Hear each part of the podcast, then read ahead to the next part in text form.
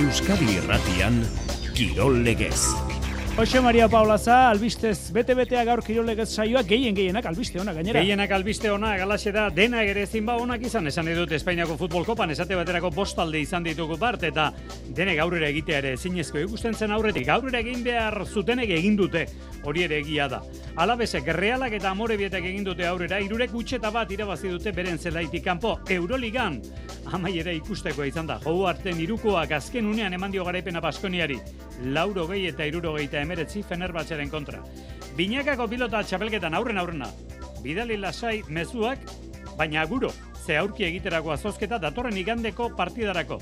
Altuna martija jaka mariezkurrena, altuna ez da egongo.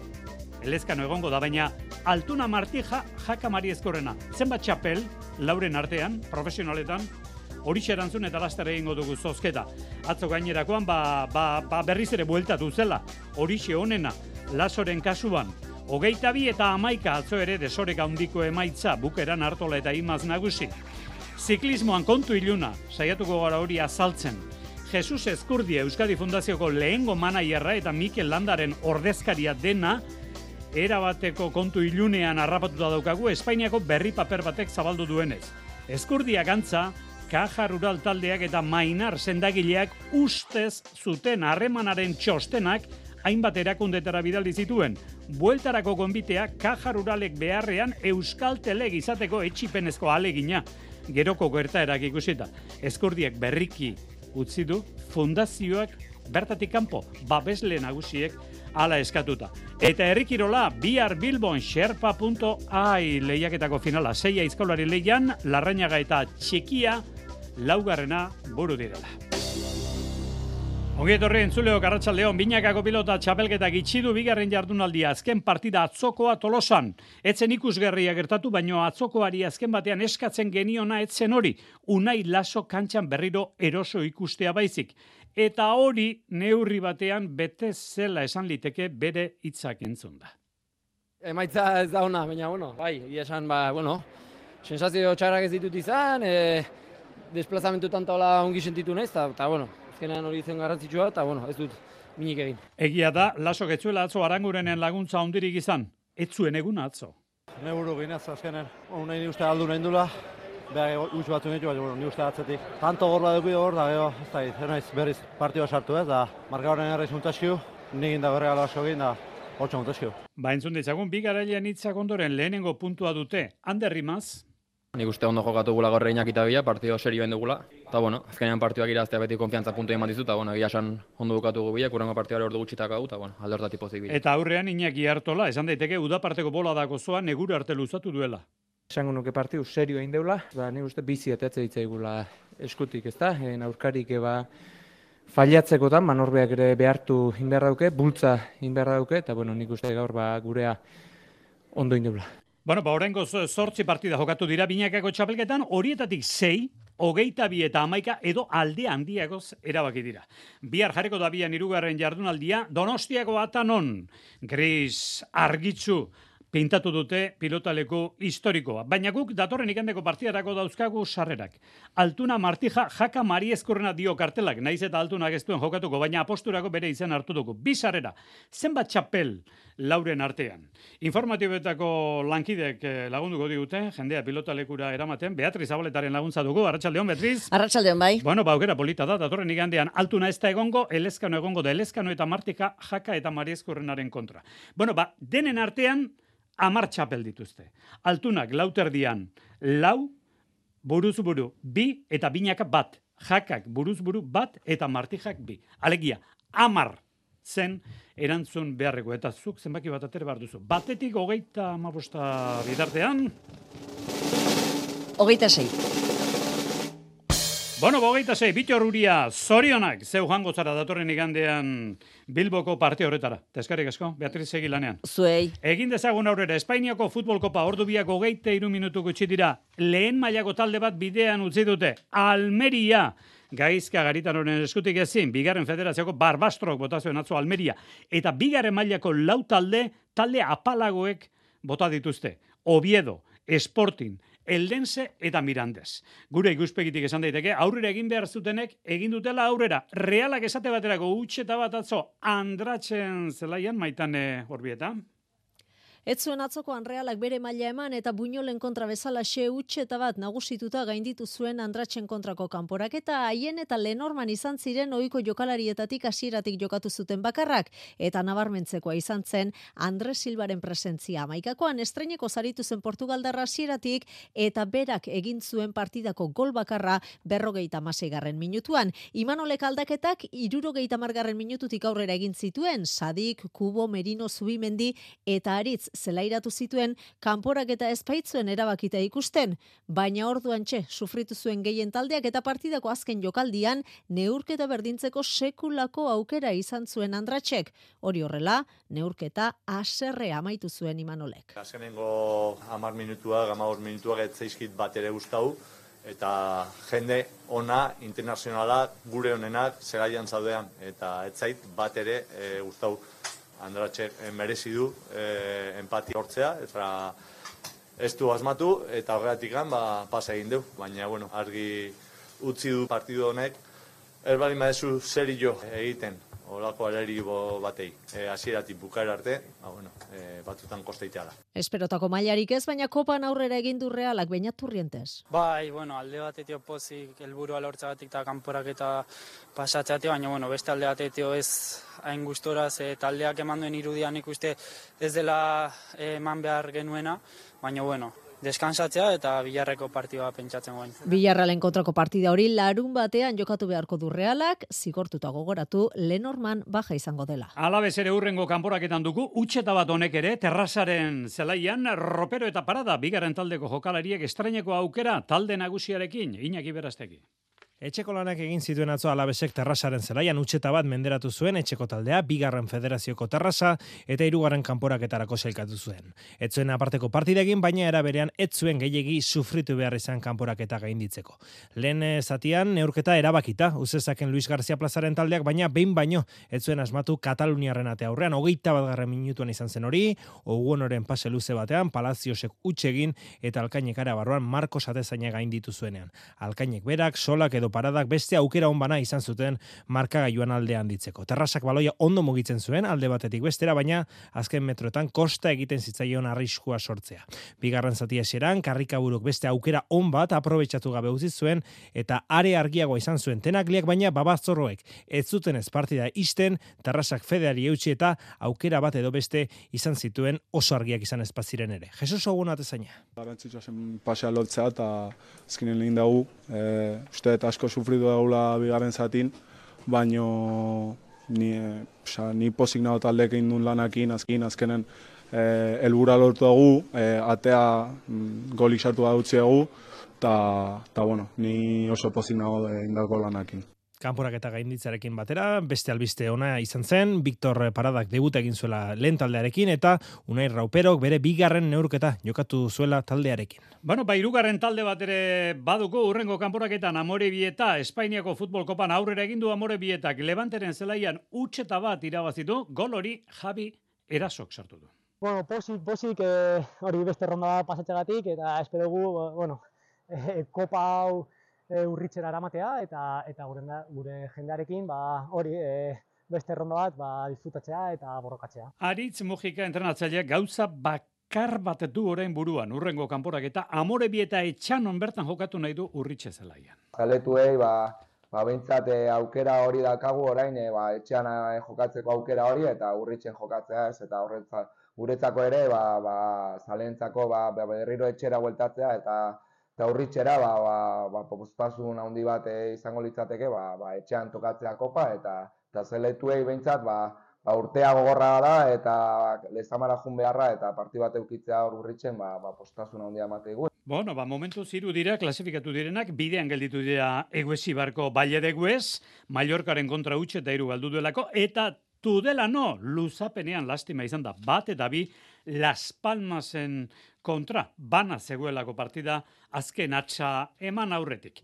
Jarraituko dugu, laster gaurko futbol partiak ere ipatu nahi ditugu, baina txerrendularitzan, lerroburuetara ekarri nahi izan dugu, Euskal Herriko ziklismoa kontu iluna garrapatu duela azken orduotan. Madrilgo El País egunkariak berri eman duenez, ustez, Kaja Rural taldea Marcos Mainar medikuarekin lotzen duen informazioa Jesus Eskurdia, Euskadi Fundazioko lehengo manaierrak atera du argitara. Ikaragarria da, irakurtzekoa da bai egi esan, atzoko eta gaurkoa. Hori egin du Xabier Usabiagak, Arratxaldeon Xabier? Arratxaldeon, Xabier. Zer dio, atera den informazio horrek?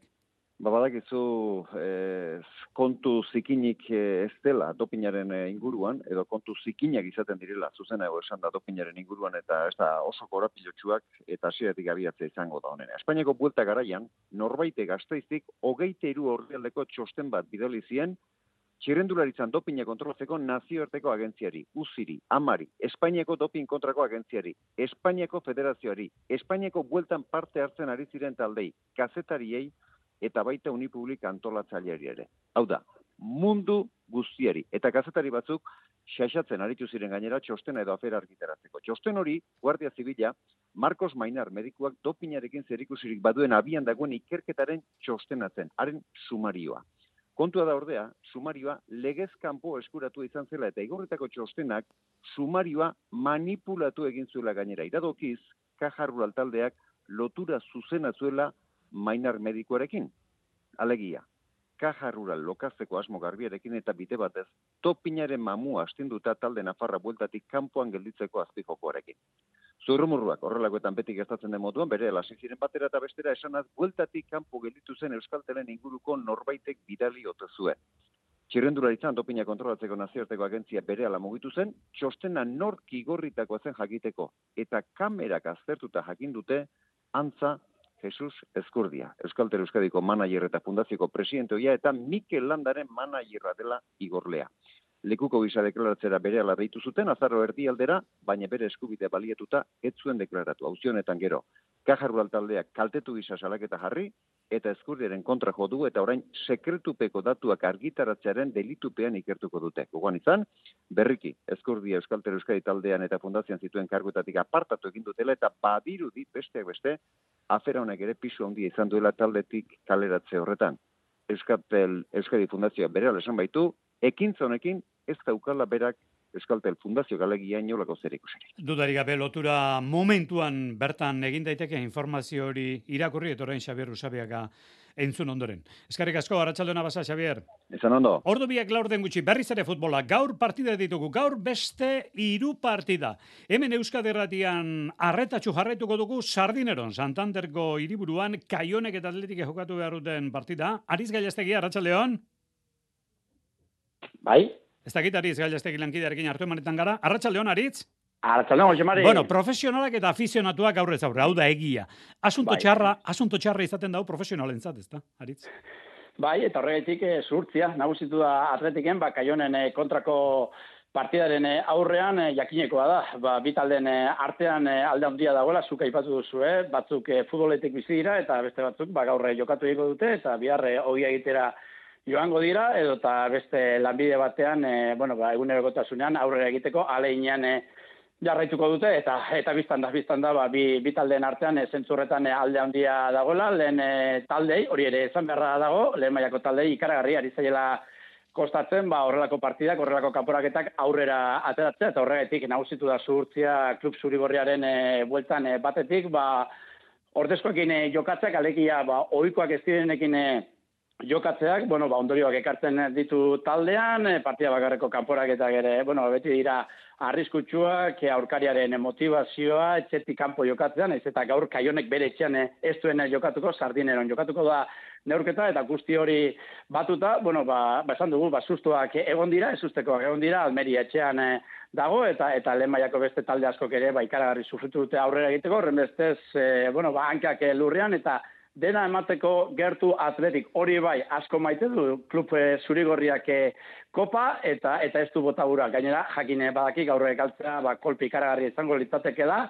horren beste zuhurtziaz bai, baina jakitun bakeiago dela, eta hori berdeunean erakusteko gertu zeleiratuko da Ernesto Balberderen taldea. Gaurko partidaz bi flash utzi dizkigu Angel Garitano ondarru, Euskadi Eratiko futbola dituak. Esan digo, aurren aurrena, ba hori, ez franko izaten duela lehen mailako talde batek ba, realak eta las palmasek eta beste talde batzu be bai, urroitasuna pasatzen askane arte, así que está está izaten e, erresa. Gente erresa ikusten dago, baina kokatzen bozu ba zelai bate, ba reala peatzo, ba belarre artifiziala da da horre gauzak e, talde txikian favore dijo es horretik ez da izaten han erresa irabaztea. Gaur hori abantaila ukiko da teti sardineon kokatzea eta bueno, da ba ba, ba nik uste dut hori arna sartzeko dela. Bueno, eta gero Balberde aldaketa egingo ditu, baina ondarruk esan digu tiro, baina aterako direnak ere lehen mailakoak dira bai, itxuraz ikusi dutena, bai, aldako ditu, dituzte jokola, jokolariek eh, hainbeste, baina, bueno, leoko mailako jokolaria da, beste gauza bat, ba, ez direzela titularek eta, eta, bar, baina nik uste dute, eh, horretik ez da partio trampa izaten dela, eh, zuta auka zutana eh, galtzeko. Eh, eh, kanpora basoaz, eh, jentik esango da, ba, jode, ez, ez, hainbeste suplente zindirezela atara eta ikusi arte eta, bar, eh, ba, ba, bueno, futbola alan da, honepe prestatute eukibideraz, ba, erosen momentuan lesioak ero txartela badaz, ba, jokatzeko. Gaueko bederatzietan, sardineron, bueno, aurpegi berri batzuk, bai edo bai? E, zeintzuri erreparatu beharko diegu, Aritz? Bai, atzo aldaketak aurreratu zituen balberdek eta aldaketak atetik hasiko dira, Julen Agirrazabala egongo da atean, e, taldean garrantzitsuak diren, ba, jurik emunienek eta berengerrek ere minutuak epilatuko dituzte, eta taldean e, lekua dutela erakutzik gura duten e, futbolariek, ere bai, ba, Pradosek, Nolaskoinek eta adu arezek esate baterako alaber, balberdek, bigarren taldeko hiru jokalari ere, deitu ditu Jose Mari, e, Rincon e, Olabarrieta eta Jaure Gizar dira, azira baten ez ditugu, azirako amaikakoan e, espero ba esan dagoa titularren bat ere egongo da kontua kontu. Izen asko aipatu ditugu, baina gaur atletikek amaikarekin jokatuko du, eh? kaionek egingo duen moduan. Egia da, gaueko bederatzietan eta berari komeni zaion estadioan gainera ez dute kaionen bertan jokatuko eta sardinero lehen mailako zela egin. Gaueko bederatzietan partio hori, ordurako atxeten aldian izango da Merilla Eibar eta Bilbokarekin batera, hasiko da atletikerarekin batera, hasiko da hobeto esan Bilbotik gertu, zestaon, zestao jokatu behar duena zeltaren kontra. Horren guztiaren jarraipen hemen euskaderatian, arratxadona basariz, gero arte. Arratxaldeon, Euroligan, Baskoniak eta Fenerbatzek, partida amaiere ikusgerri egin dute bat gazteizen. Baskoniak, laurogei eta irurogei temeretzi irabazitu, bera izan delako azken sortzi amar segundotan eragingarriago ibili dena. Sortzi segundoren faltan, jou arte girukoa gauzatu eta puntu batez goiti jarritu gazteizko taldea. Jaurtik eta gehigarri ez du gauzatu eta azken segunduan Turkiarrek izan dute garaipenerako aukera, zorionez, baina guduritxek ez du asmatu. Jou arte gogeita sortzi puntu sartu ditu, baina balorazioa handieneko jokalaria kotxarri izan da. Ama puntu eta amarre rebote. Baskonia bosgarren jarri da orain, laugarren den Monakorekin eta seigarren den Makabirekin berdin duta. Ama bilardun alditan zazpina garaipen dituzte. Nortasuna, entzun ondo, eh? Nortasuna, Ivanovicek berak ere ikasi du euskarazko hitza. Nortasuna. Este equipo tiene nortasuna. Este equipo tiene nortasuna. Bueno, ba, Ivanovic berak ere ikasi du hori. Baskonia fedea bueltatu da, egi esan Ivanovicen eskutik. Eta e, fede edo sinismen horren arian zer dago? Bueno, ba, gogo eta interesgarri hause utzi dugu arnaitz gorriti naiz komunikazio taldeko kazetariak. Duzko Ivanovic erromantiko bat da zentzuri klasikoenean. Ideal bat ezartzen du eta atzetik darrai etxigabe. Horri deritzogu Baskonia izaera edo nortasuna eta jokalariak beraz ideal horren bila doazen zaldunak dira. Gogoan izan behar da, partizan, olimpiakos eta fenarbatxeren aurka gazteiztarrak atzeti zirela amar segunduren faltan, eta hiru partidak atera zituztela. Baina ez dago nortasunik emaitza txarri utxiko dienik, zaldunek ere itxu itxuen sinisteri lagatzen dietelako. Duzko bera horrela ateratzen izar gorritik ontzen urrian. Ilusua piztu piztu du, baina denboraldia luzea da oraindik, hor nire zalantzak. Arnaiz gorritiren sinadura, ez dago sinismenik, emaitza txarrei eutxiko dienik. Bueno, bihar du berriz ere Euroligan partida Baskonia, gazteizen berriro, sortziterrietan, Belgradeko izargorriren aurka, hain justu, izargorrik, Ivanovic izan zuen entrenatzaile pasaden urrir arte. Eta zurrumurru eta saltza bada, Kevin Pangos, jokalaria fitxatzeko aleginean dabil, beste talde batzuk ere bai, baina nonbait gaur zabaldu denez Baskonia bere ere bai. Eta atzo FIBA Eurokapen multzoko lehen partida Surne Bilbo Basketek taldeko bi Belgikarrak ikusgarri aritu ziren Eta garaipena lortu ere bai, irurogeita amabost zurne Bilbo basketek, irurogeita amairu gotingenek. Baina nik sentsazio daukat. Ez nahi zan, eider naiz. Eider tele... Ja nago zuzenen justo hain. Hau bai surrealista. Eh? Norrek linea kendu dit eta emakume bat asitek. Eider, kaixo. Ai, ama, kaixo. Orain aldiko eider, kaixo. Ez galdera bat. Hau, gertatzen da tertulia honetan eta, pff, osea, naturaltasunez eramaten dut Bai. zera. Baina hau gertatzen da tertulia serioago batean. Nik ez ditut tertulia serioak egin. Ja, onartzen diaulakoak. Bai pasa. Arratxaldero, surrealismoari atea zabalik. Patxi Zubizarreta, loak eskutatzen duena. Insomnioa, detektibia amateurrak eta maitale bihurtzen diren lagunak, komedia xarmagarri bezain jostalari batean. Loak eskutatzen duena, Patxi Zubizarreta, elkarren eskutik. Euskadi Irratia. Arratxaldeko ordu biak zazpi minutu gutxi dira, osteguna, asteko gaiarekin datorkigu Patxi Briñon etxezarreta. Lerroburu handietan ageri ez diren albisteak dira, baina jakin beharrekoak, bitxiak oso. Patxi, Arratxaldeon. Arratxaldeon. Bueno, orain honetan ardatza, Ipar Koreako futbol jokalari bat dugu, eta bueno, Ipar Korea esan da, bo, bueno, e, berririk xelebrenek ere ez gaituzte harritzen, baina bueno, hemen kontua da Han Kwan Son, jokalaria berriz agertu da, patxi. Bai, agian entzule gutxik ezagutuko dute Han Kwang Song Ipar Koreako futbolariaren historioa, baina bere kajerak jakin mina pizten du. 2008 bateko urtahiletik geroz desagertuta zegoen aujelaria, baina duela egun batzuk, behiro agertu da Ipar Koreako selekzioarekin, Xiliaren kontrako partida batean. Beraz, asiratik asteko, no jote da Han Kwang Song, Han Kwang Song Ipar Koreako golegile bat da, egiko talentu handienetako bat, bere formakuntza Barcelonako zentro batean bukatu zuen, amasai urterekin, eta ondotik Italiara joan zen, han Kageiari eta Perugia taldeekin ari izan zen, eta Juventusera ere iritsi zen e, 2008an, baina hor, hogeita bi urterekin bere kajera bapatean gelditu zen, Zergatik, ba, bi urte lehenago, 2008an, Ipar Koreak entsegu nuklear bat burutu zuen, eta horren ondorioz, nazio batuen erakundeak estatua zigortzea erabaki zuen, munduan zehar lanean zebiltzan Ipar Koreak guztiak, etxera sartzera bortxatu zituen, zeren frogatua izan da, diktadurak egitik kanpo lan egiten zuen e, pertsona horien diruari esker, dirustatzen zuela bere programa nukleara. Beraz, Han Kwang Songek erresistentzia pixka bat egin zuen, bi urtez egira etzen sartu, baina Juventus era ilegatzean, ba, talde italiaja aroz hortaz konturatzen da, eta aujelaria katajeko talde batera bidaltzen du, anekdota gisa egingarria da, ziren historio hortan e, nazio batuen erakundearen legea segituko duen egi bakarra kataj bera izanen da, beraz jokalariak amabi partida jokatuko ditu aldu jail taldearekin, eta hilabete batzuk berantago, klubak bere kontratua bukatutzat emanen du, eta ipar koreara igorriko du. Eta bere urratxak, bere zantzuak hor bapatean galdu dira. Ipar Koreara bueltatu da, auskalo gero, Ipar Korean ze gerta daiteken.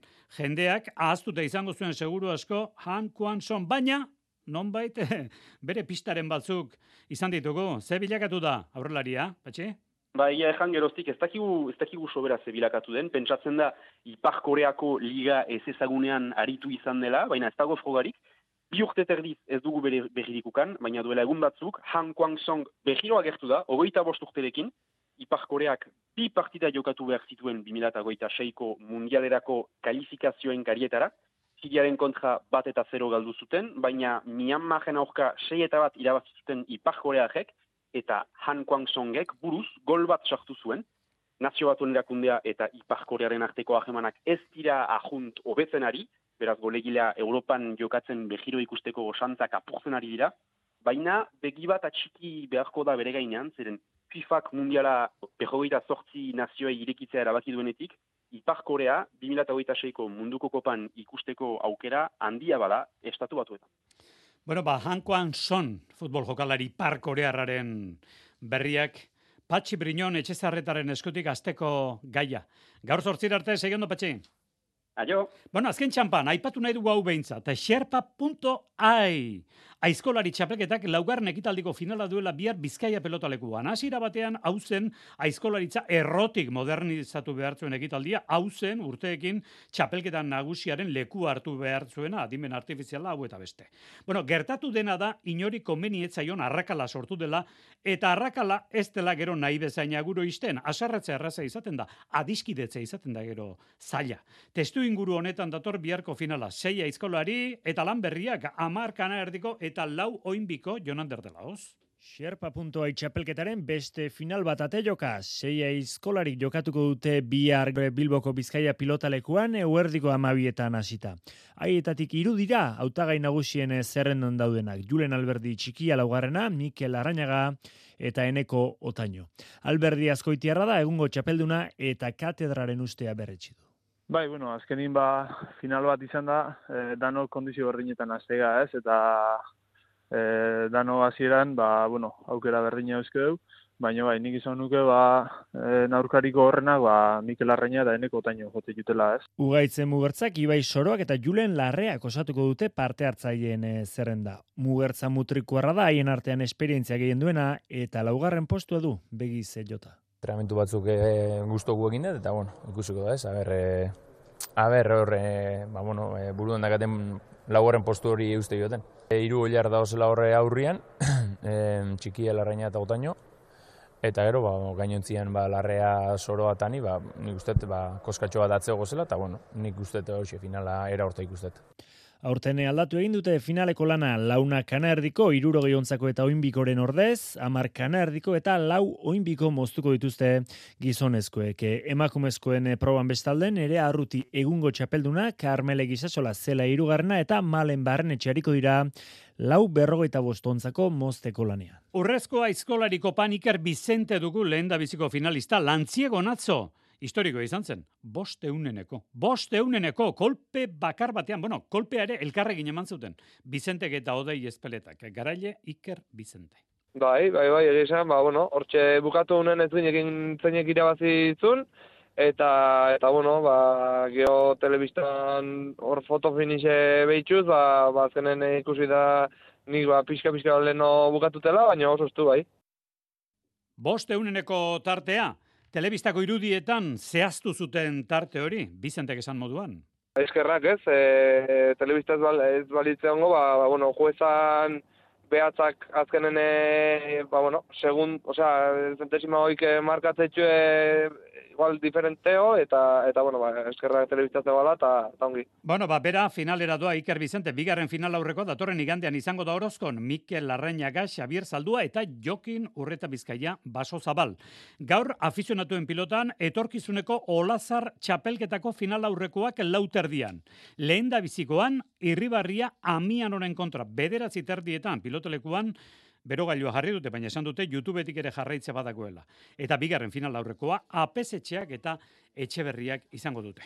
Agortu dugu tartea, badakizu iluntzoko azortze goigu aldera eta bederatzetatik aurrera Espainiako futbol koparekin jarraituko dugu, gero artea, hartxaldeo.